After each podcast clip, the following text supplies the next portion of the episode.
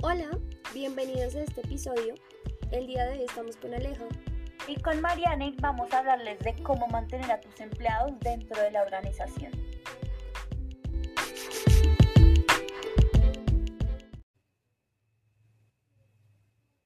Sabemos que la contratación no es un proceso fácil, o sea, ninguna organización desconoce el hecho de que la contratación es un proceso tedioso, ya que eso de buscar y contratar es un proceso obviamente muy largo y no es nada fácil. O sea, imagínense que una empresa esté una y otra vez pasando por este proceso, o sea, qué pereza.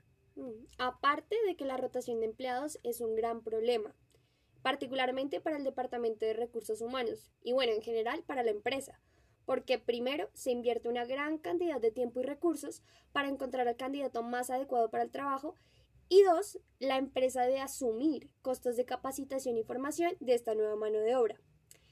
Fíjate que miré unas cifras y hablaban de que la contratación y la sustitución de un empleado puede llegar a costar hasta el 50 y 60% de su salario anual y cómo está la economía ahorita, es muy difícil para que la empresa asuma esto. O sea, vamos de mal en peor.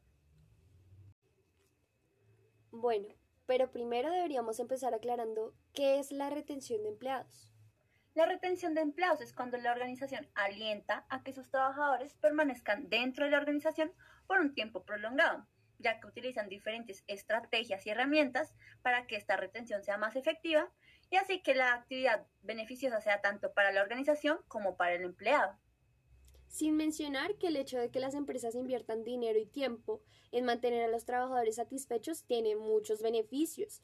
Por ejemplo, eh, bueno, tenemos que optimizar la productividad porque un empleado motivado se pone la 10 y trabaja por los objetivos de la empresa. Un empleado motivado quiere progresar y esa misma energía se la contagia a todo el personal. Bueno, ¿qué más? Por otra parte, pues ya como mencionamos anteriormente, minimiza la rotación de personal, mejora el ambiente de trabajo y, bueno, pues el objetivo de todo esto es eh, lograr una mayor satisfacción de los trabajadores. Y es que mira que escucho un estudio que se realizó en Estados Unidos y se decía que el año pasado se venció que el 41% de los empleados que renunciaron fue porque no se sentían satisfechos en el trabajo. O sea, imagínate cómo es la importancia de que un empleado se sienta satisfecho en la empresa y pues que se observó que este eh, porcentaje es mucho más elevado que las personas que lo hicieron para crecer profesionalmente o cambiar de actividad. No, y ten presente que la pérdida de un trabajador eficiente implica una reducción en la productividad de la empresa, porque pues no es solo encontrar el reemplazo adecuado, sino que ahora la empresa se tiene que encargar de redistribuir esas tareas que le pertenecían al empleado que se fue en otros trabajadores, que sean igual o más eficiente que él.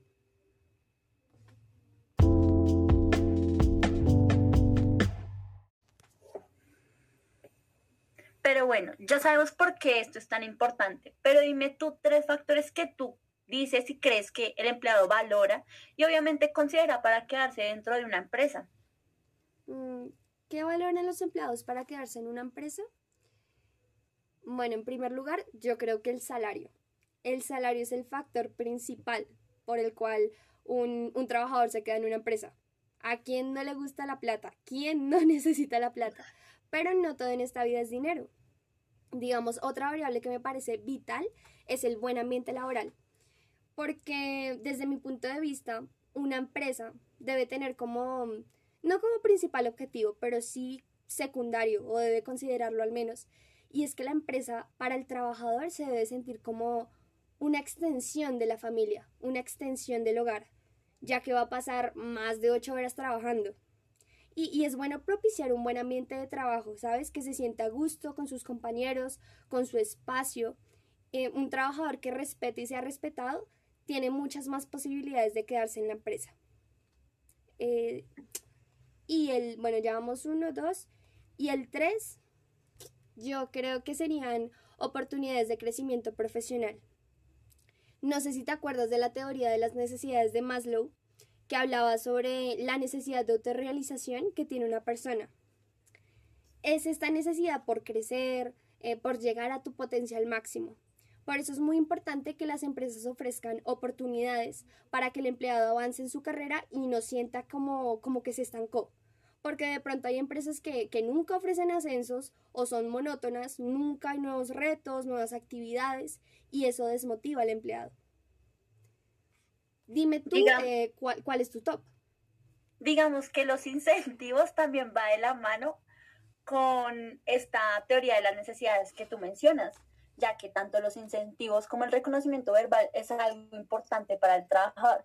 En cuanto a los incentivos, son importantes, todos lo sabemos, ya que aunque no todos los trabajadores se encuentren en las mismas condiciones, es importante como personalizar estos incentivos de acuerdo a las preferencias o necesidades que cada trabajador cumpla dentro de la organización.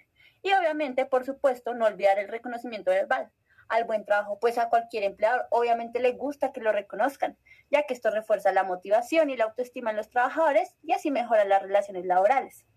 Además, no solo esto, también podemos observar lo que es la flexibilidad dentro del trabajo, las recompensas y obviamente creería yo que es algo muy importante que es la relación sana con el gerente, ya que esto ayuda al buen entorno laboral y ayuda pues de manera mínima a incentivar el crecimiento profesional dentro de la organización.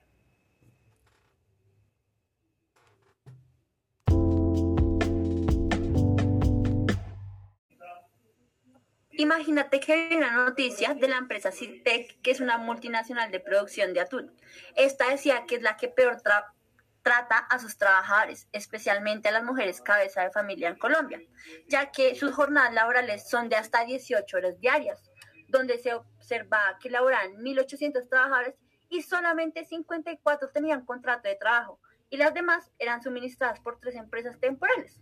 Y aunque en su página de internet dicen que respetan los derechos humanos, las leyes y el código sustantivo de trabajo, simplemente las trabajadoras que fueron consultadas dicen que desconocen todas estas normas dentro de la organización. Ahí, ahí tienes un claro ejemplo de una mala gestión del Departamento de Recursos Humanos, que no solo atenta con la vida profesional del trabajador, sino con su integridad, su bienestar. Ya para terminar este episodio, creo que llegamos a la conclusión de que las políticas de retención de personal en recursos humanos se traducen en cómo hacer que el empleado se sienta tan parte de la empresa que los objetivos empresariales se vuelvan propios. Y es que